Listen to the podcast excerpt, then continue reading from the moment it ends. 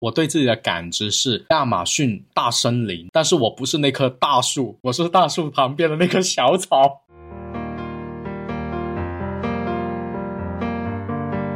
学习命理的这件事情上面啊，就是需要一些机缘契机，是不是会需要一些天赋？那我要是没有这样的天赋，我是不是就没有办法学？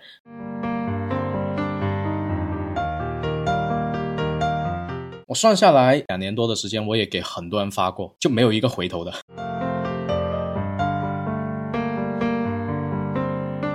Hello，你好呀，欢迎收听玄门有理科学搞玄，这里是伊曼。我是十三，我们第三期说的是，如果有机会的话，我们将会跟大家分享一下如何入门玄学这一个领域。由于时间太长，我们可能会分成上下两集，我们将会聊到关于变相命理、占卜、风水和中医。九月份的更新就靠这两集节目，耶，太好了！然后就国庆放假，对，国庆期间呢，我们就该学习的学习，该出门玩乐的玩乐，暂停更新一周。嗯，主要就是应曼出去旅游，我要去学习。老师，我知道你心里面也很快乐的，学习就是你的旅游，在学海中遨游。我是在学海中溺水。我们这一期的内容的话是比较大方向的。不涉及任何的干货教学啊！如果说想听干货教学的朋友的话，可以直接划过我们这两期节目。我们这两期纯粹的是心得体验的一个分享，以及说我们曾经在入门这个阶段，尤其是十三老师在入门这个阶段，他学习的一些东西，仅此而已。这个头盔我们要先戴好。这个节目过程里面，我们可能也会聊到一些我们自己亲身经历过的那一些事情和感悟，就比较家常的聊天哦，不要有特别高的。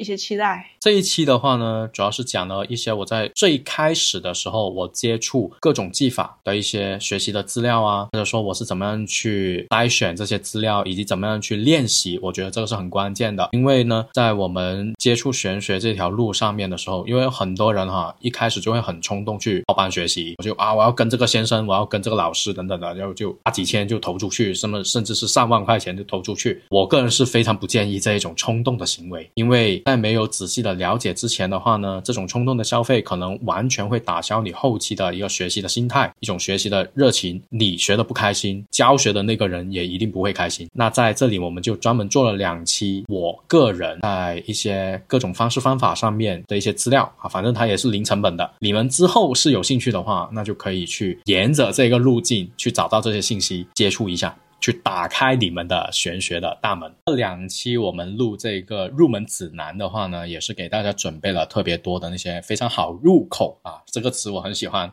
就很好入口的，也不用担心说是一些特别干枯干涩的那些理论知识。希望各位能够学得开心，学得愉快。因为国庆要来了，国庆的话呢，应该也有很多的小伙伴是不会出去旅游的，所以呢，就可以待在家里面。尽情的学习哇，这个东西一想我就觉得特别的兴奋。这种沉浸式的学习是我梦寐以求很久的。读书的时候最讨厌的就是你们这种学霸，为什么总要想着弯道超车？假期就是用来享受的嘛。你小心点，我到时候就每天发读书心得给你，卷死你。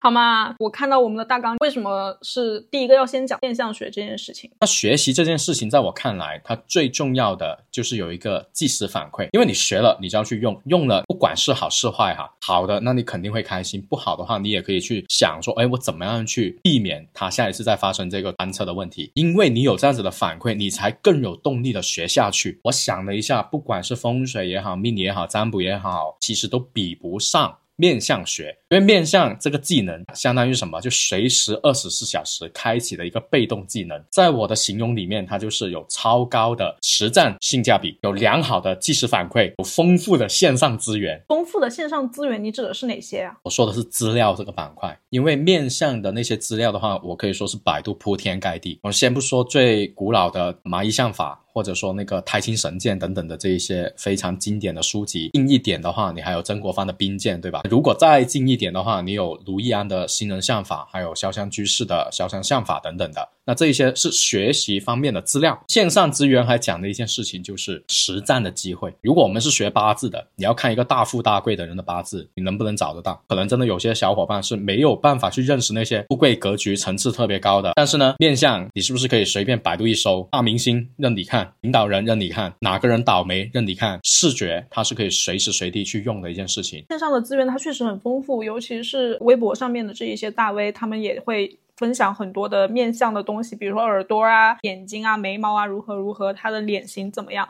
但是他们都是分开看的，他们可能断了很多的细节之后，在最后的结尾就是，但是要看整体。因为大 V 在写的那些东西上面，他是免费给各位看的呀。那最终怎么样去整合判断，这是人家课程里面教的吧？应该 是这样子的。对，因为我认识的一位看面相的先生的话，他的那些论断，他就已经不是说相不独论这个问题了，他是说你要看你的头骨。如果要找他看相的话，是要提供小时候读书时候、大学时候、出来社会之后每个年龄段的照片，你还要拍一下正面、侧面、后面、上面、下面的那个头啊，这样子拍完给他。我现象那肯定就是人家直接来摸你的头骨了嘛，也是有很复杂、很深入的一些技巧。但是呢，作为一个初学入门来讲的话，我觉得没必要去深究这些事情，因为很多时候五官以及你整一个面相的脸型已经可以。看出很多东西，能够满足我们作为一个麻瓜的那种好奇心。在实际的生活里边，他的面相有的时候会跟他给我的感觉是完全不同的。所以说我学习的时候要怎么去学习？你说的这个不同是什么意思？就是他看上去很丑啊，但是他很温柔啊。你领导有在听这一期吗？我领导很帅的。那丑的那个是谁？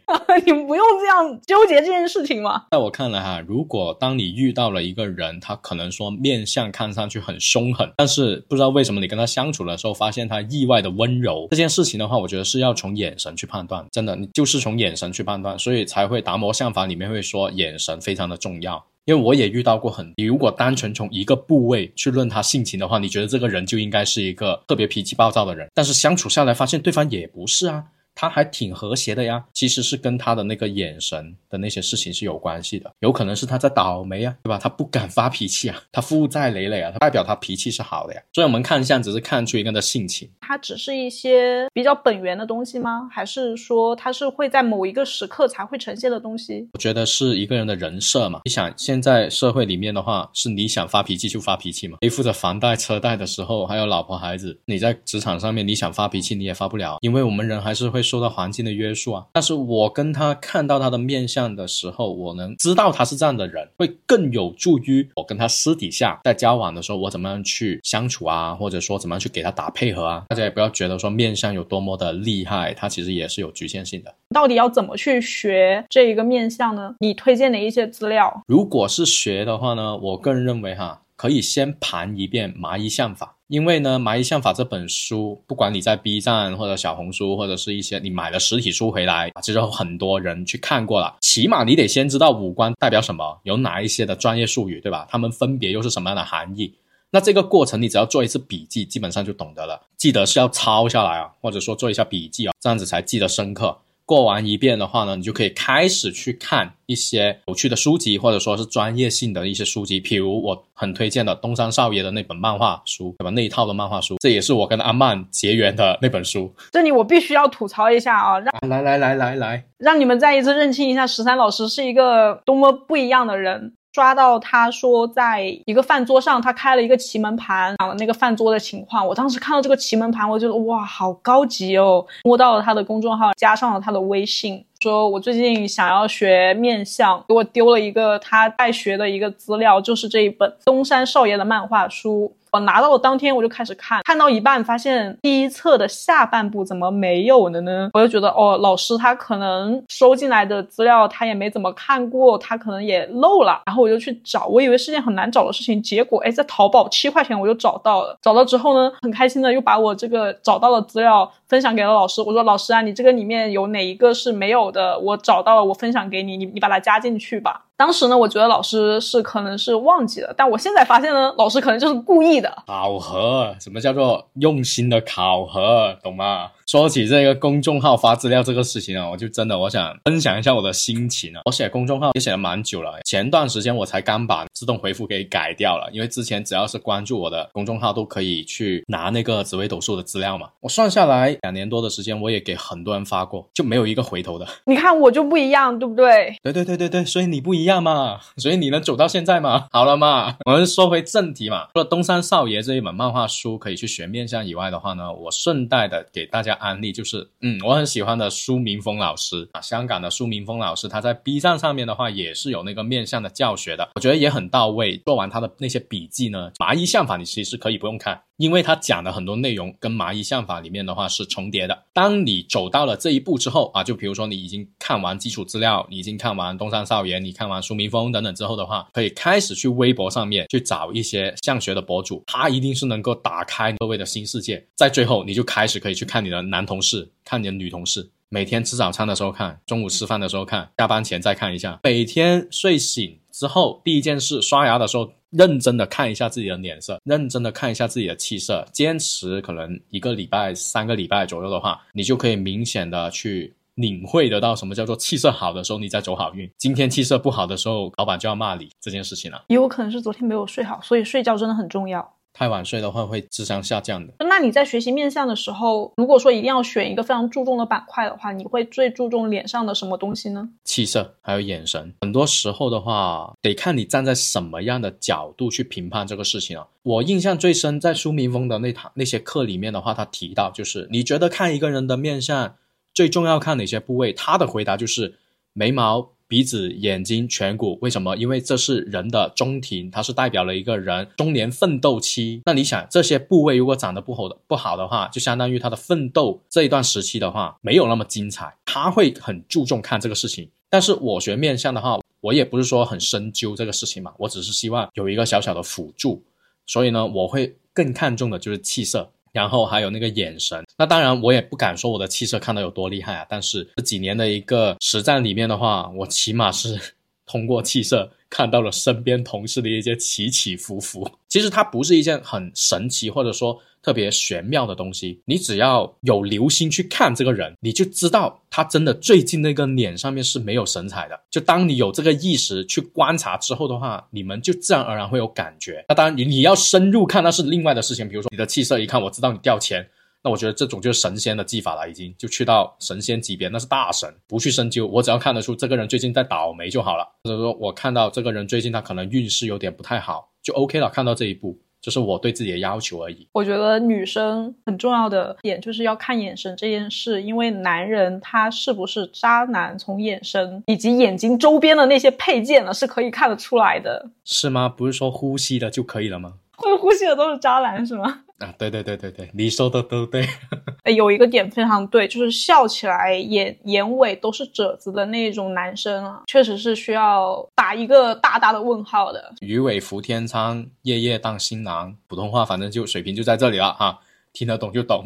讲这种国语顺口溜，对我来讲真的是一件很困难的事情。接下来的话，就要进入到十三老师颇有研究的紫微斗数这个领域了。紫微斗数这一块的话，我们之前其实已经聊了很多，就是在我们每一期嘉宾来的时候，我们会说这是一个什么样的命主，他会有什么样的性情，在月运的时候都会根据紫微斗数去聊我们的月运的一个呃走势情况。紫微斗数的话，你可以稍稍的去进行一个简单的介绍吗？可以啊，呃，我觉得紫薇的学习，我们要先明白一个事情哦，它的基础概念很多。就你要学这一个紫微斗数的时候，你要掌握的那些基础的知识，确实是比较庞杂的。简单一点的话，就像你学英文，你学英文的话，你得先了解字母吧。了解完字母的话，那单词的词汇量你也得有哈。然后有了词汇量之后，你还得有语法啊。当你这一些概念、基础知识你都掌握之后的话，你才可以开始干嘛呢？去看英语小说、英文歌的时候，你不用靠翻译，就是相当于你要掌握了基础的知识之后，你才可以去享受这一个技术它带来的乐趣，或者这这一门技法它带来的乐趣。紫微斗数也一样，它里面有很多的那些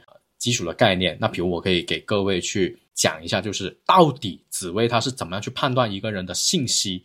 这个问题可能有很多人他没有去仔细想过，大家觉得就是说啊八字啊一打开给我，我就可以在里面巴拉巴拉去讲，到底是怎么样的呢？相当于我拿到你的一个人生遥控器，我可以前进，或者说我可以后退，我可以快速的去翻阅你每一个篇章吗？还是说在这一个命盘上面它怎么样去呈现呢？那像这一个你要先去明白，你才知道怎么样去学习。在紫微斗数盘上面的话，有三个符号的概念，就是宫位。星耀还有四化相意，也就是我们常说的那个宫星象。那我们在这里再做一个非常有趣的例子：一个人他的出生时间呢，就是你的快递单号啊。就比如说人就是一个快递，然后你的出生时间呢，就是你的快递单号。你的快递单号就会有一个对应的专属条形码，这个条形码就是紫微命盘上面那些密密麻麻的符号信息。其实归根结底就是三种宫星象。紫微斗数京城那个作者大德山人他说过一句诗，具体的内容就是星耀定吉凶，宫位定人事，行运看变化，四化寻契机。所以学紫微就是要搞清楚这三个最基础的概念知识。有了这些知识之后的话，你就可以演绎很多的一些情况出来。星耀它决定了会发生的事情，宫位它决定了这个事情发生的人物、事件、地点。最后四化是什么时候发生出来的，引动你的情绪，那这个就是我们紫薇整一个的解读，或者说这门技法它的一个逻辑吧。学习命理的这件事情上面啊，其实有很多的小伙伴，包括我在最开始的时候。我其实都会想说，学命理这件事情是不是需要一些机缘契机，是不是会需要一些天赋？那我要是没有这样的天赋，我是不是就没有办法学？甚至呢，拜师那个师傅也会要求说，啊，你要先把你的出生时间给我看一下，看看你到底适不适合学这件事情啊。像有一些博主的话，他们也会说，命盘里面需要有一个什么样的配置，或者说有一些什么样的信息哦，你才能够来学这件事情。那从你的角度来看的话，我们学习命理。学习紫微斗数，它是一件需要天赋的事情吗？首先，在我看来，学英语，你觉得需不需要天赋，还是需要努力就可以？需要努力才能够有基础，但是如果你有天赋的话，你才可以走得更快更远嘛。好，那我再问，这个天赋指的是什么？这个问题的话，可能会有很多小伙伴会有自己的答案啊。那我们也不做一个唯一的定论哈，但我可以说一下我的感受。天赋在我看来的话，它其实第一种就是有很多人都马上反应过来，就是绝佳的那个悟性啊，超高的天才的资质，能够马上举一反三，这就是天赋。但其实天赋还有另外一种情况，在我看来就是兴趣爱好的坚持体现。比如一个人，他很喜欢英文，他就特别爱英语的那种发音；或者说有一些人他很喜欢古文，他很喜欢我们中国的文言文的排遣造句的形式。因为这种喜欢，他愿意去深入研究，自带就会有努力。但是你如果排除这个天赋的话，我现在告诉你，你一定要去学文言文。我们现在要全面推行文言文，你以后办公，你以后微信聊天都必须要用文言文的时候，这已经无关天赋了，是你一定要学。那这个时候你努力，你就可以学得到，只不过你用的不开心，或者说你用的不享受而已嘛。那这在我看来就是可以回答命理需不需要天赋这个事情。你想学，你想努力，你付出了，你就可以学得会。只不过在这个过程当中，你享不享受，会不会在从中得到乐趣？有一些人他不喜欢啊，他觉得背那些星耀很枯燥啊，还不如打几盘手游来的开心。再举个例子，手机对吧？这个东西大家都很熟悉了吧？会玩手机，它需要天赋吗？它不需要，只需要你长期使用就 OK 了。但是你要成为一个手机的研发者、创造者，甚至是一个行业的制定，对吧？那个标杆制定者的话，那才是需要去拼天赋的地步。而对于我们大部分人而言的话，我们都只是用手机的人，想要去入门去学习，作为一个娱乐，其实你去看书、去看视频、去报一些简单的入门课程，这是完全没有任何问题的。但是如果说你想要去开创属于你自己的技法，在原有的基础上，你去做更多的创新，我觉得这些东西它可能是一个需要天赋的东西。对，没错。我或者我举一个很具体的例子，像在紫微盘一打开之后，如果我问你这个人他的性情如何，你可以马上就给出一个思路，很简单，命宫是什么星耀，你就可以回答这个问题。但如果我问你说，那这个人他最揪心一辈子，最痛苦。的那一年到底是哪一年，或者说哪一个运势？那是不是这就需要更深入的一点资料，或者说更深入的一些符号的使用？所以它其实是有一个信息的层级，有一些信息它很很浅，你只要看一下你就可以得出来。当然，有些信息你是需要很深入的，比如有很多人他很喜欢说你家里有几个兄弟姐妹，爸爸是属羊的还是属狗的，你妈妈是属什么的？就有一些先生他是可以看到这些东西。然后甚至有一些先生，他可以看到说，哦，你这一年破大财，我能准确说出那个数字，就很神嘛。我也不知道他到底用的是什么方式方法，有可能他已经不只是用了紫薇，他可能已经穿插了其他的一些技法在里面啊。这一个的话就是学科之间的交互了，那这才是我觉得认为要去拼天赋的，因为它是需要长年累月的一个经历，你需要去学很多，然后你要去实战很多，你才能总结得出来的。那老师，这个紫薇我们到底要怎么学呢？就看书啊。有什么资料可以推荐给我们呢？大家可以在 B 站上面去搜一下李海厦老师，厦门的厦。对这个名字，我每次念我都嘴巴有点有点打结哈。就是找李老师他的那些视频资料，因为一方面是非常详细，第二的话是很高清，听起来也比较啊比较方便一点，而且。你这位老师的话，他的一些讲课的风格，他的一些讲课的形式的话，我觉得也是很生动的。那如果不喜欢看视频的小伙伴呢，你们就可以搜什么呢？大德三人的紫微斗数京城，其次还有中州派的王庭之老先生他的一些书籍，还有陈雪涛老师的一些书书籍啊，那这一些都是可以去找的。劝学斋主的星耀铁关刀啊，如果想去看飞星派的话，那还有我们的梁若如老师，还有我们的一些啊周飞星等等的。就有很多很多的资料，那这些我觉得只要各位动一下你们小手，在微博、百度等等一搜，其实都可以出来。主要是要用心去啃，因为呢，紫微斗数在打基础这个过程是必然很枯燥的。刚才也讲了嘛，就之前有花了一两年的时间，也给一些有缘人去发了资料，但是说真话是真的没有一个人是我说的是一个人都没有没有回来。我回来了，你当时是已经有学了，好不好？对吧？你是有基础的，你不同。我说的是那些没有入门的那些小伙伴，就或者说他们是没有基础的那些小伙伴，在看书之后，真的不知道他们是不是已经找了其他的先生去啊去接触或者怎么样，反正没有任何一个回来找我啊。这件事情的话，对我是一个很大的打击。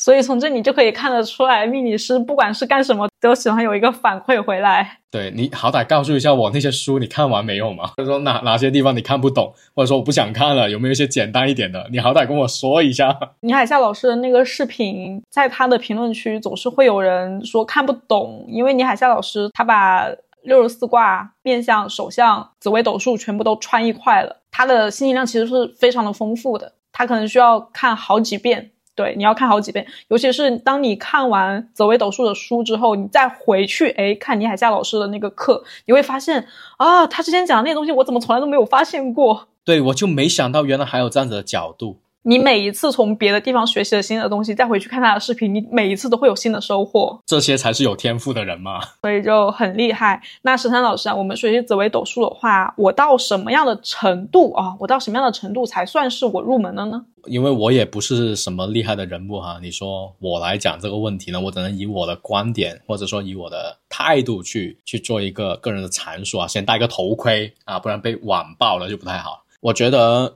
学紫薇的话，我们不要把它想得太复杂。你只要能把十二个基础宫位里面的象意讲清楚，这就已经算是入门了，就已经你踏入了紫薇这个门口。比如我命盘一打开，我不用说什么啊，我要看这个人他哪一年如何如何，我要先看的是他命宫是什么，这个人的性情如何。我看到他的官禄宫，这个人他做人做事的风格如何，他的财帛宫，我判断这个人他的消费观。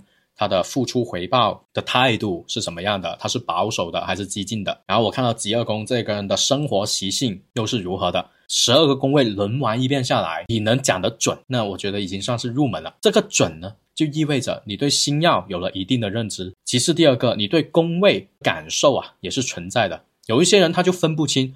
命宫跟官禄到底有什么区别？或者说他也分不清官禄跟财帛有什么区别？他在论事的时候，他不知道怎么去限定那个范围，这其实是很可怕的一件事情，所以就会有信息的打架。他会觉得说这边讲的是 A 的样子，B 的那个宫位讲出来的象意是完全跟 A 相反的，对吧？那像这一些的话，就是因为他宫位的解读上面离定的那个范围出了问题，才会打架。石山老师，我其实会很好奇，你当时在学紫微斗数的时候，你是怎么学习的呢？疯狂找身边的人来看啊，把身边所有认识的朋友拿过来，然后就排盘，就开始去看人家的那些性格性情。我一开始其实也没有去深究流年这个板块啊，我是先看他的那个人物性情，因为先天盘决定的就是人的一个人设嘛，那我就会先去盘对方，他今天这个人没有去按时交那个。项目进度的那些工作，为什么？陀螺在关禄宫，对嘛？陀螺在关禄嘛，或者我的那个同事他就是陀螺入命的。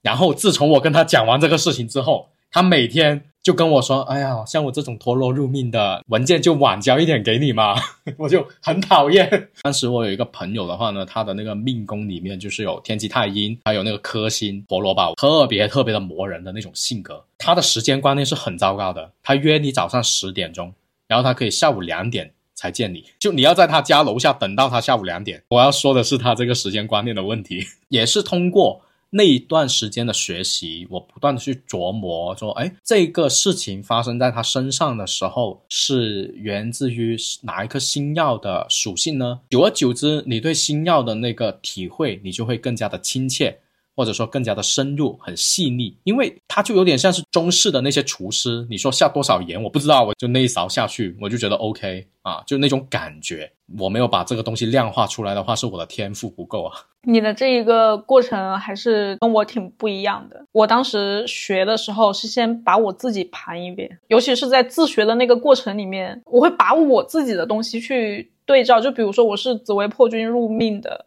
我会先把 B 站上面所有跟紫薇破军相关的东西全部都看掉。在分析别人的时候，我就发现网上的这一些资料它不太够用了，因为它确实就会出现像你说的那一些打架呀，或者说是会有一些出入的。尤其是新手的话，其实大家都会很关注主星这件事情，但其实有一些辅星对它的这种影响还挺大的。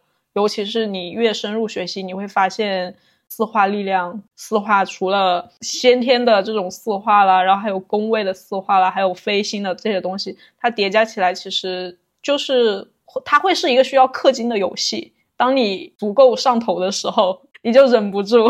但我学的时候，其实我没有对自己特别感兴趣，因为当时我那个水平，我是达不到非常精准的去解读一个命盘，所以我不觉得我可以很好的去对照自己，而且有这个主观的意识的话，我也怕自己会看到一些不好的东西，很影响我的心情。那我不如看别人吧，看身边那些比较要好的朋友，起码我对他知根知底，对吧？我对他是非常了解的。后来你发现并不是，对，结果看完 就发现不是。然后就会带上了更加浓郁的色彩去观看它，但是我发现学完之后，我的包容性就强很多了呀，因为我身边好多朋友都是陀螺入命的。史丹老师，你要反思一下，为什么你身边的朋友圈都是陀螺入命的人？在这里，我要点名一下我们的琴姐，她就是一个官禄宫有陀螺的人，所以给她录节目基本上都是延迟了一个小时。我以前跟她约稿，你知道吗？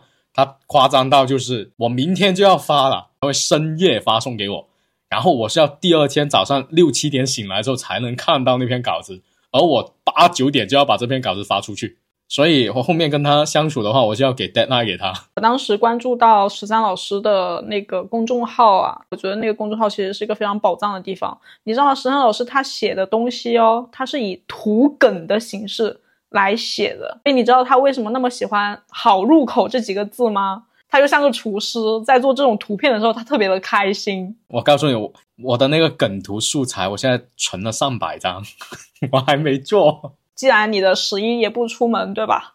这个公众号是不是要跟起来？你不要逼我立 flag，我是不会立的，跳过这一趴。所以大家如果说想要去入门紫微斗数的话，也可以关注十三老师的公众号。不过十三老师，你的公众号现在能搜索得到吗？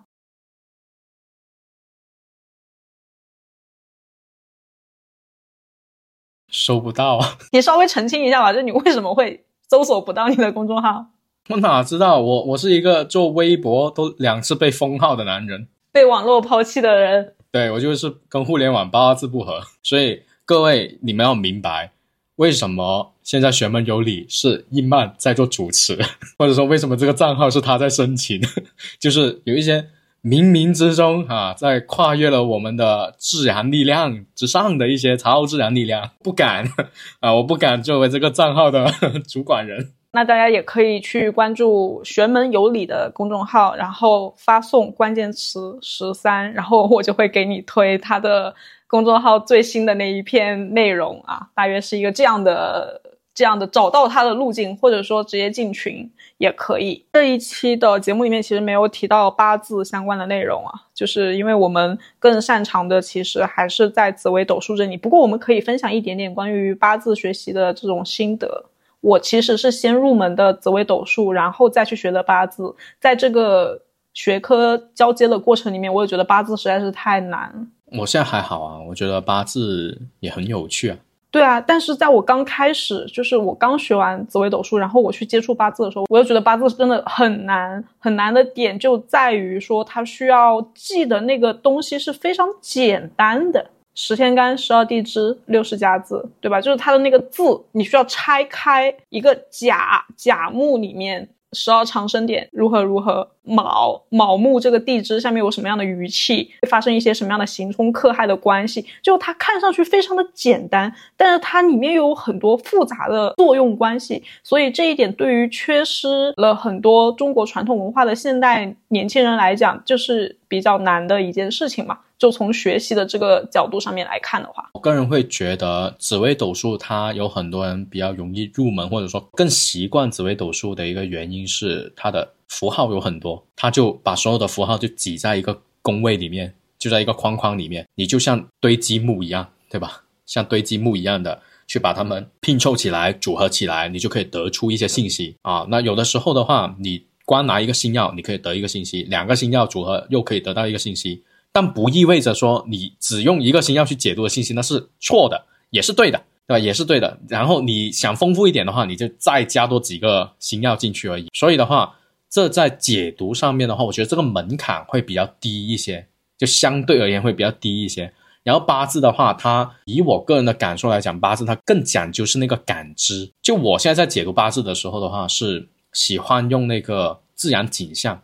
去做进行一个类比，再通过这个自然景象，它传达出来的那个磁场的信息，变成一个人，这一个过程的话就很奇妙，基本上就是在我的脑海里面去进行，我也没有办法很详细的给给各位去讲清楚。简单的聊一下，假如说十三老师要做一个类比的话，十三老师他其实就是一个出生在春天的阳光非常好的天气里面的青青河边草边上的那一个小草。它享受阳光和雨露茁壮成长，它就是缺少了一些磨练和压力。你要这么去形容吗？我我对自己的感知是亚马逊大森林，但是我不是那棵大树，我是大树旁边的那棵小草。我就觉得这件事情讲出来的话，有一种很莫名的喜感，知道吗？哇，藤萝是假的，藤萝也很厉害的。那我们命理和面相的这一趴，我们就进行到这里了。啊，下面呢，我们将会去聊到占卜里面，聊一下小六壬以及十三老师非常擅长的奇门遁甲，还有他钟爱的风水。风水才是我的最终归宿。他最近也在学习一些中医的知识，我们也可以听一听十三老师他的学习心得。那我们今天的这一期节目的话，就暂时到这里。我们下一期节目的话，将会在下周一准时上线啊，大家可以关注。拜拜，拜拜。